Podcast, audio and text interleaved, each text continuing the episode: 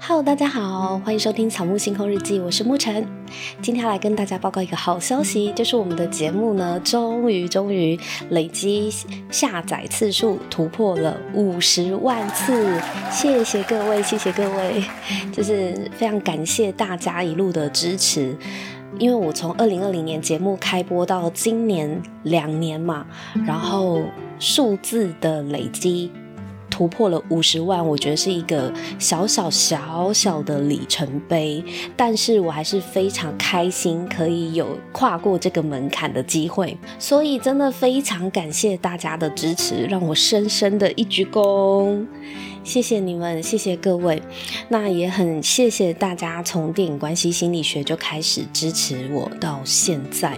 那也有一些搞不好是从看电影陪陪你，就是就开始的。因为我们的节目呢，就是有一个特色，非常喜欢改名。我都自嘲这是本节目的特色，就是很爱改名啊，改来改去的。因为当时就是在抓这个节目的方向的时候。一直有一些挣扎，然后有改过几次名称，然后也有很短的名称改过去又改回来的。好，所以呢，因为我的节目很爱改名嘛，那如果呢你在八月三十一号之前，你可以写下我的节目曾经有叫过的节目名称，我给你提示哦，总共四个。如果你可以写下我到底这个节目呢，的名称改过哪四个？包含现在的草木星空日记。那私讯给我，在在 IG 或粉丝团，就是 FB 私讯给我的话，我就送你一瓶 Move Change 的按摩油或者是精油，就是我的网站上面有的按摩油或精油，随你挑选，任你选。但是呢，限量五位。哦，所以大家如果有兴趣的话，想要猜猜看、挑战看看，或是你很想要 Move Change 的按摩油或者是精油的话呢，就来参加这个活动吧。我的节目呢是现在破五十万的累积下载次数，那我也总共做了一百二十九集，那不重复下载数呢破二十万，我觉得无论如何这就是一个里程碑，一个。嗯，我自己觉得它就是我到达了某一个阶段的里程碑啊，非常值得庆祝。那一步一步呢，慢慢的往上累积。其实做节目到现在呢，有好几次都会觉得，嗯，还要更新吗？就是。因为有时候忙起来啊，因为我自己的本身的正职工作也是在帮其他节目做主持跟制作嘛，那有时候就会忽略自己的电影关系心理学，自己的草木星空日记就会有停更，或者是更新速度非常非常慢，有时候甚至一个月才更新一集，我都觉得超级对不起大家的。可是人就是很奇妙，每当我在怀疑自己还要继续吗？做这个到底对大家有什么帮助的时候，老天爷就会派几个听众，我不知道老天爷是塞多少钱给你们了，但是就是在我怀疑自己的那阵子，就会有听众跑来留言或私讯，然后告诉我他们很喜欢我的节目，或者是呃很谢谢我的节目里面讲的内容啊，有支持到他们。我每次就是在要放弃的时候，都收到这种讯息，然后就让我觉得，诶，我要继续做下去，因为得到了回馈的感觉是非常好的。所以，听众朋友不要小看你们的一个留言、一个按赞、一个五星评分，这些都是在让创作者有时候真的会迷惘的时候，看到你们这些举动，就会让我们觉得，诶，我们做的东西是有价值的。不然的话，我们真的会很像摸黑前进一样。所以也很谢谢，就是呃，曾经跟我互动过的你们、你们、你、你、你、你、你，太多了，足繁不及备载，所以在这边就是统一的感谢。非常谢谢你们，谢谢你们对节目的支持，然后对我的支持，非常谢谢大家。那我通常呢都会在这种呃节目的里程碑呢，我很喜欢做索引，因为你知道 Podcast 节目，尤其是做这种一百多集、两百集的，我看。那个其他的 podcaster 可能有两三百集的，我有时候是从比较后期，比如说可能他最近的几集切进去听，我实在没有办法划完他过往的每一集耶，我就也不知道他过往的哪一集有没有特别精彩的，然后是我可能会错过的，所以我觉得呢，就是做索引呢是很重要的。那这一集呢，我会帮大家。精选几集，我觉得过去我自己本人到现在有时候都是还会拿出来回味的，因为我自己也蛮喜欢我自己做的单集的，因为有几个主题我真的是用尽心血、用尽灵魂在跟大家分享的。我就就我自己的分类观点呢，帮大家整理如下，希望呢大家可以听到以前有趣的单集。好，首先呢，我们有一个分类呢是原生家庭系列的哦，因为我我超喜欢讲原生家庭，因为我原生家庭真的是非常的精彩、恐怖，在星盘上面我的四宫也是。非常冰冰冰冰的四宫哦，四宫就是原生家庭宫位。然后呢，我的生命大重点都在这个宫位，所以大家就知道我的原生家庭有多么的八点档。好，那原生家庭系列呢，我发现啊，就是从后台数据来看啊，原生家庭系列的收听数都是前前十高的诶，前十名里面的。有好有一半都是讲原生家庭主题的，所以我在想说，会不会是因你们你们就是也蛮喜欢听我讲原生家庭的吗？如果是的话呢，记得留言跟我说或私讯给我。我原生家庭系列我会推荐大家去听四十九集。哦，大家如果这一集听完，你们有喜欢听的集数，你们记下那个号码。那听完这一集，你们就可以再往前去听齁。你们不用每一集都筛选，反正呢，我现在就帮你们分类了嘛。如果是喜欢原生家庭的话，四十九集我们在讲《青春记录》这一部韩剧。每个家庭都有这种撕裂伤，孩子的尊严值多少钱？哦，这个就是在就青春记录朴宝剑演的那一部韩剧里面，我们在探讨家庭的撕裂伤。那在录这一集的时候，我因为我前几天再回去听，超好笑。因为录这一集的时候我重感冒，所以大家如果想要听什么叫做重感冒声音沙哑版的我的话呢，第四十九集大家可以去回味一下声音沙哑版。那第一百一十五集在讲韩剧三十九。就是孙艺珍演的这个三十九，我们可以来学里面的主角美昭如何去拒绝亲情勒索。我觉得这一集讲亲情勒索也蛮蛮不错的，大家可以学习孙艺珍的几招。第九十集就不是在讲影剧了，第九十集我们在讲爸妈伤害了你，为何不必道歉？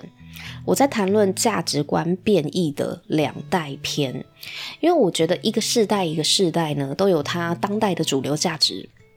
可是大家有没有想过，我们的家庭里面其实融合了两种或三种？如果你是跟阿公阿妈一起住的话，你就会结合了三种世代价值观的冲突。那最起码都两种，就是我们跟我们的爸妈。我们的爸妈他生长的环境、根深蒂固的价值观，跟我们现在这个社会的价值观，其实是有很大的变异跟冲突的。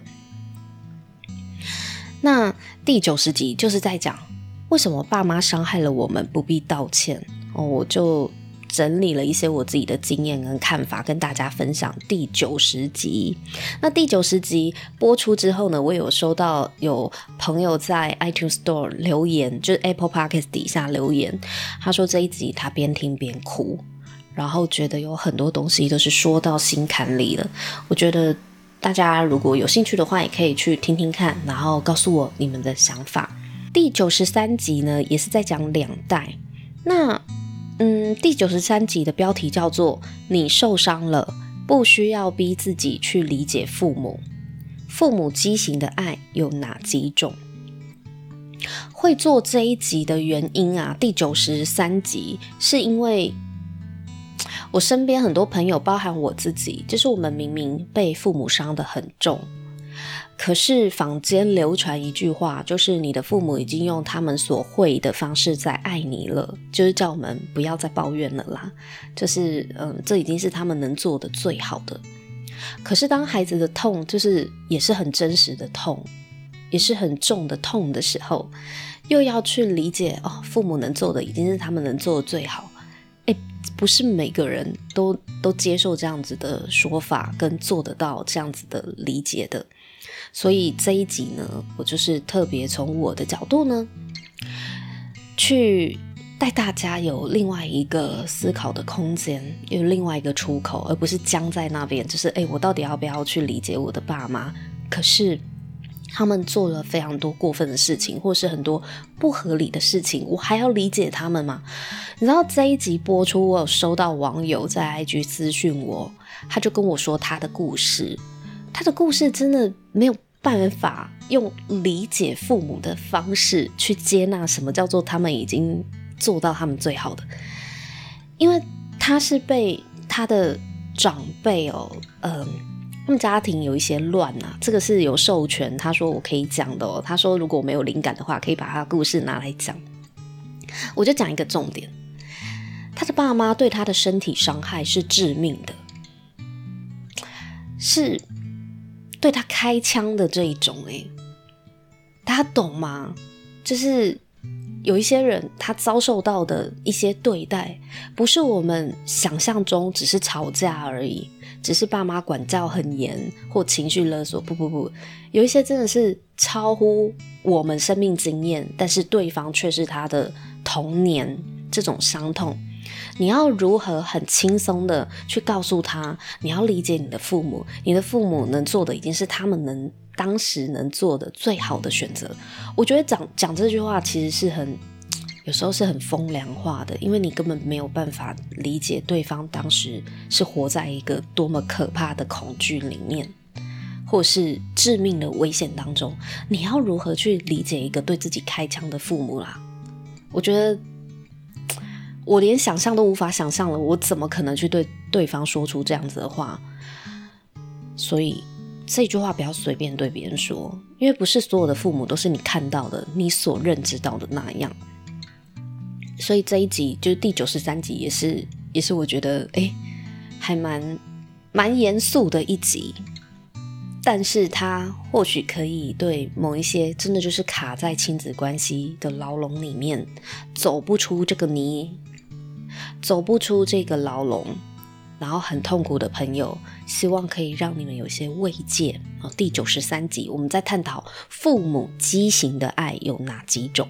再来呢，第九十四集也是在讲原生家庭哦，它的主题是家庭帝国的革命六招，教你怎么样做家庭帝国革命。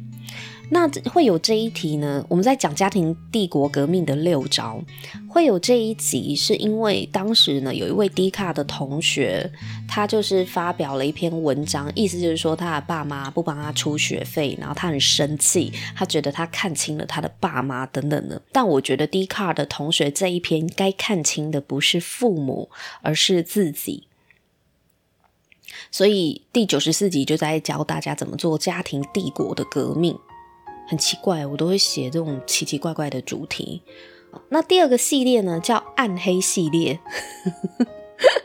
哎，我的节目呢，确实有几集是比较暗黑的哦。好，暗黑系列呢，比方说哪几集呢？我挑了三集。哦，第七十二集，第七十二集是恶比善更强大吗？问号，以暴制暴为何令人痛快？好，这一集在讲黑道律师文森佐，我们在探讨好人与坏人的区别。第十四集在讲的是虽然是精神病，但没关系。这一部韩剧里面，我们在探讨失能家庭中的四种角色，包含了英雄、代罪羔羊、迷失小孩、吉祥物。你是哪一种？这一集其实刚推出的时候啊，很多人都喜欢在 IG 上面就告诉我说它是哪一种哪一种哪一种哦。那我觉得这个这一集的切入的角度也蛮可爱的，就有一点像心理测验。那为什么它会分在暗黑系列呢？因为虽然是精神病，但没关系，这一部片本身就是比较暗黑的剧情哦，它并不是那种非常呃阳光朝气。非常暖心，像《非常律师禹英禑》这样子，不是。可是他在暗黑中还能够看到烛光的温暖，我觉得我很喜欢这种的。我很不喜欢，也不是很不喜欢啦，就是相较于纯然没有黑暗的那种 fairy tale，就是童话故事的那种呃阳光的暖心的剧。我更喜欢从黑暗里面看到烛光的这种剧啦。好，这个人喜好问题。所以，呃，第十四集呢，如果你想要知道你是否也是失能家庭中这四个角色之一，哦，不是，不是所有的家庭都会有这四种角色，这只是在心理学上面的一个研究。就是关于失能家庭，如果你的家庭失能了，那么你们的成员可能会发展出这四种角色。那你看你是哪一种？哦，第十四集，那第九十九集暗黑系列呢，就是在讲鱿鱼游戏啊。鱿鱼游戏够暗黑了吧？真的很暗黑嘛。那我们在讨论的是，如果终将一死的话，你会选择怎么死？所有的逼不得已都是为了让你看清自己。好，第九十九集是在讲鱿鱼游戏。好，那这就是暗黑系列。那我的节目最多的就是看电影学占星的系列了，企图用占星学的角度来拆解电影里面的角色原型可能是什么。那有听看电影学占星系列的朋友们，应该就会知道我前面几集有一直在讲说，看电影学占星呢，并不是我要去拆解这个主角他到底是几月几日生的，他是什么星座。我们没有要这么的肤浅，只是在想要猜这个主角什么星座。我们是要看整个剧情、整个电影它带出来的能量跟它的故事原型是什么，所以。并不是只是针对角色，他到底，比如说奇异博士他是什么星座，或钢铁人是什么星座，倒不是真的要去猜，因为去猜他是什么星座很无聊啊。就是角色设定，然后设定他是什么星座，对不对？可是为什么他的个性或者是他的故事会跟占星学的某一些原型？集体无意识是相同的呢，或者是类似的呢？我在探讨的是这一层有趣的角度，其实是带给大家趣味啊。所以看电影学占星也是我自己很喜欢创作的系列。那看电影学占星，我就挑选了几集，哎，还蛮多的哦，大家听听看。第一百一十二集，我们在讲怪兽与邓布利多的秘密。那这一集呢，我用的角度就是处女座跟双鱼座的对攻议题。哦，这个对公议题怎么看？为什么这部片跟处女座跟双鱼座是有关的？那以及呢，怪兽与邓布利多的秘密，我有一些推荐点跟吐槽点的分享。那第一百一十一集呢，在讲的是奇异博士一第一集，好，奇异博士第一集的土星象征的意义，还有值得入手的土星潮牌，就在介绍 Vivian Westwood。好，这是第一百一十一集，尝试着从占星的角度去思考，喜欢用土星作为象征的这个潮牌，它到底跟土星的意涵有什么样的关联？这是我第一百一十一集。那第七十三集呢，讲的就是《黑寡妇》这部电影啦。七个关键字带你从黑寡妇娜塔莎来认识一个女神星灶神 Vista。其实，在占星学里面呢，有一些小行星啊，那其中呢，象征阴性力量的有四个女神星哦，谷神星、灶神星、智神星跟婚神星。那有一本书叫《四女神星》，这本书还蛮好看的，我非常非常推荐大家。如果大家对阴性力量或是对于占星的小行星啊、女神星很有兴趣的话呢，推荐大家去看《四女神星》这本书。那在看《黑寡妇》这部电影的时候，我其实一直就是在思考，那他选他到底他身上带有的原型，如果从行星的意义或从占星学上面，他到底比较偏向哪一个？然后我就发现说，古典七颗星或者是三王星，我都找不到娜塔莎的特质。因为其实古典的七颗星包含了三王星，也只不过只有两个星星是象征着女神，一个是月亮，一个是金星。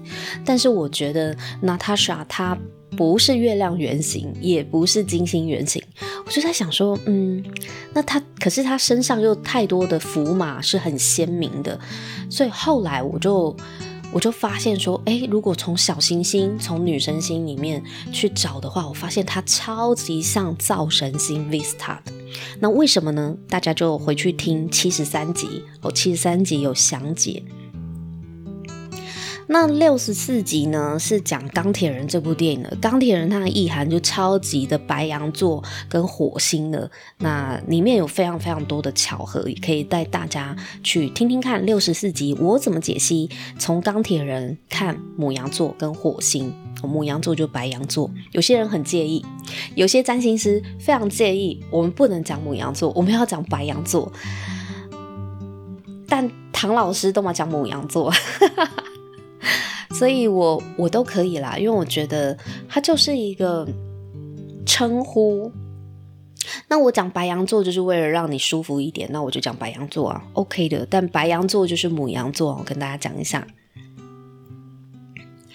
好，那第四十一集呢，我们讲的是《神力女超人》这部影片，是《神力女超人》哦，不是《神力女超人一九八四》，不一样，不一样。这两部电影呢，我都有做。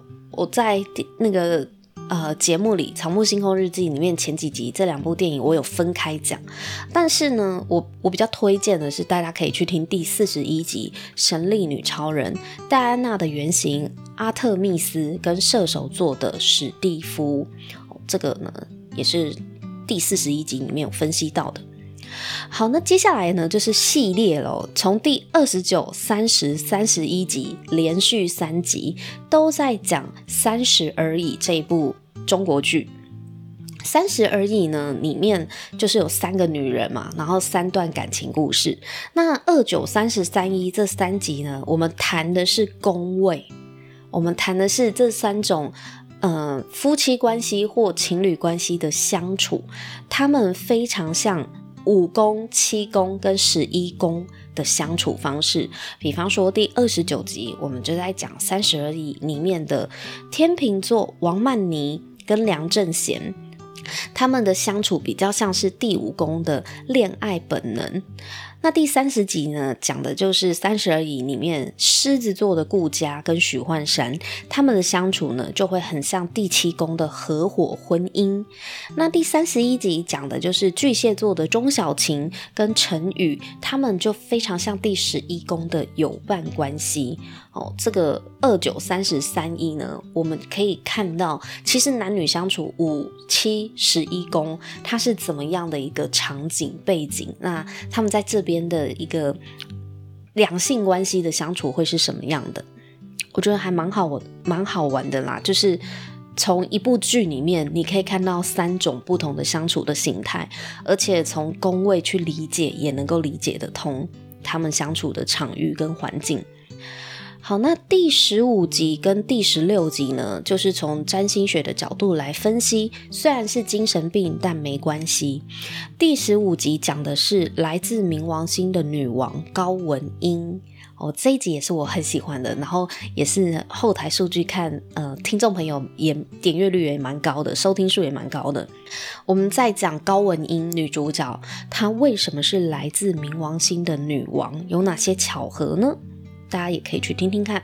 那第十六集讲的就是土星双鱼的业力束缚文刚泰。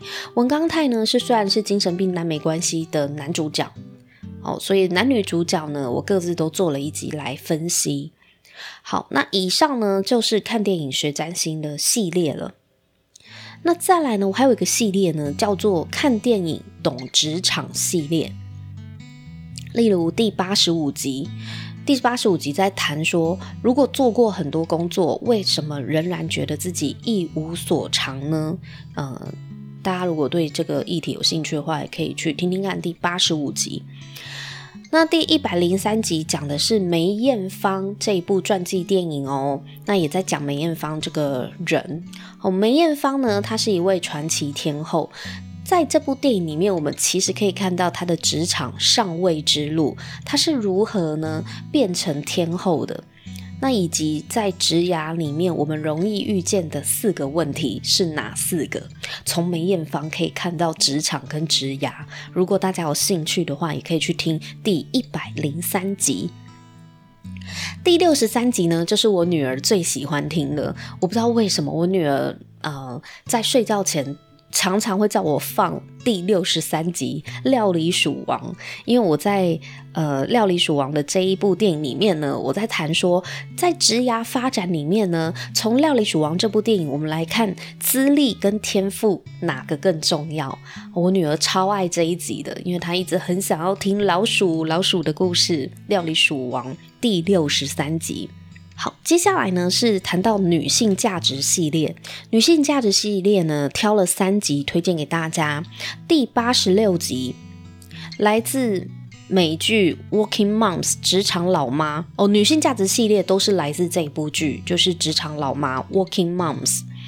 八十六集讲的是懂得拒绝才能找到真正的自己。第八十四集讲的是不必为了道德正确而生小孩。第八十集呢，讲的是接受自己的荒谬是一种智慧。你能比他们更瞎吗？哦，那为什么 Working Moms 做了三集？因为呢，它有五季啊，它有五季，而且今年刚播映第六季。我看完了五季，推荐个三集也不为过吧？那这些都是在探讨女性价值系列。再来呢，就是我最喜欢的英国王室系列啦。我有三集呢，是在讲英国王室有关的哦。第五十三集呢，我在谈论英国有三个伊丽莎白，那三个伊丽莎白各自都有各自的电影哦。那你看过哪几部呢？这个也是就是参加电影周串联特别企划写的一个主题，叫做《英国的三个伊丽莎白》。好，第五十三集。那第五十四集呢，我就在讲《王冠》这一部剧哦。王冠的第四季有六大看点，以及王室的成员一些小故事啊，猜猜看，英国王室里面谁最叛逆？还有戴安娜，她是遇上了诈骗集团吗？这个就是当时看完王冠第四季，然后写的第五十四集。第五十五集呢，就是在讲时代浪尖上的生命斗士戴安娜与黄家駒。我我这一集呢，就是把戴安娜跟黄家驹呢并在一起讲，因为他们两个有很多相似的点。那想知道哪些相似的点呢？就去回去听第五十五集哦。这个这三集就是英国王室系列五三五四五五。然后最后呢，推荐大家的就是爱情系列了。其实我的我的节目蛮少讲爱情的，但是我的节目讲爱情的集数呢，收听数也是在前十名的，就是有几集也是跑到前十名的，所以呢，我不知道你们对于爱情就喜欢听我讲爱情系列吗？如果喜欢的话，也让我知道哦，不然的话，我自己主观的感觉，我觉得我蛮少讲的啦，因为也不确定你们喜不喜欢。如果你们喜欢，我就多讲。那嗯，喜欢听其他系列，我这边没有推荐到的，那也欢迎投稿给我。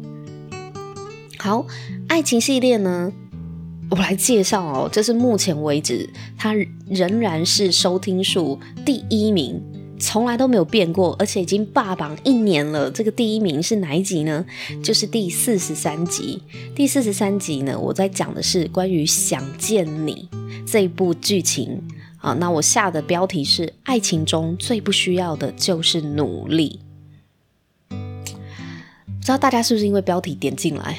爱情中最不需要的就是努力，因为这就是我看《想见你》这部剧的的感受啊！我真的觉得爱情里面最不需要的就是你很努力，很努力，因为爱情它不是你努力就能够能够扭转某些事情的啊！那个细节大家回去四十三集听了。对，在对在这边不好说，太多前因后果要交代了。第八十九集呢，当男人恋爱时为何被骂烦？价值观变异的两性篇。呃，当男人恋爱时这部电影呢，非常的有趣。他虽然得过了很多奖嘛，他拿下最佳男主角奖嘛，可是他的脚本呢的故事很两极，有些人很喜欢。觉得很感动，有些人会觉得这什么鬼啊？恐怖情人吧，偷窥狂吧。嗯，无论如何呢，我觉得这就是多元的观点，大家可以到八十九集去听听看，为什么这部电影会被骂翻。我是非常喜欢邱泽的，我非常喜欢邱泽跟许玮甯哦，我觉得他们两个是非常好的演员。但是我也不喜欢当男人恋爱时的这个电影的角度他看事情的角度我不喜欢，就这样。好，第九十六集呢，我是跟这个另外一位 podcaster 失婚妇女臭嗨嗨的主持人美乐妮呢一起录的。那我们在谈的是婚内失恋的时候，离婚何时能够成为一个选项？我们在讲离婚，因为他的节目主题就是在讲失婚妇女嘛，在讲任何婚姻内的一些状况跟离婚的一些心情、心路历程。好，这一集呢也是蛮推荐给大家的婚内失恋的议题。好，那再来呢？接下来的四集呢，就是《爱在三部曲》了。我我非常喜欢我讲的《爱在三部曲》，我其实录了四集，因为第四部曲实在太太多点了，所以第四部曲呢，就是录了两集。哦，分别是第二十一集讲《爱在黎明破晓时》，我会是你的世界里最特别的存在吗？这个是二十岁的时候邂逅了一个灵魂伴侣那样子的一个悸动哦。第二十一集，那第二十三集呢，讲的就是三十岁了，爱在日落巴黎时，我会是你心里最深刻的叹息吗？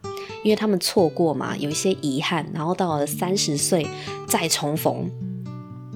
那二十六集跟二十七集就是讲四十岁的爱在午夜希腊时。我分上下集哈，二十六集是上集，你的内疚是关系中最大的伤害，有没有？这个是不是呢？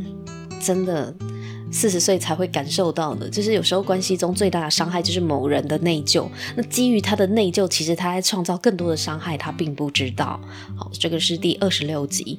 那第二十七集呢，讲的也是爱在午夜希腊时的下集。真爱是什么呢？真爱是在互相伤害后还愿意修补的心意，就是真爱了。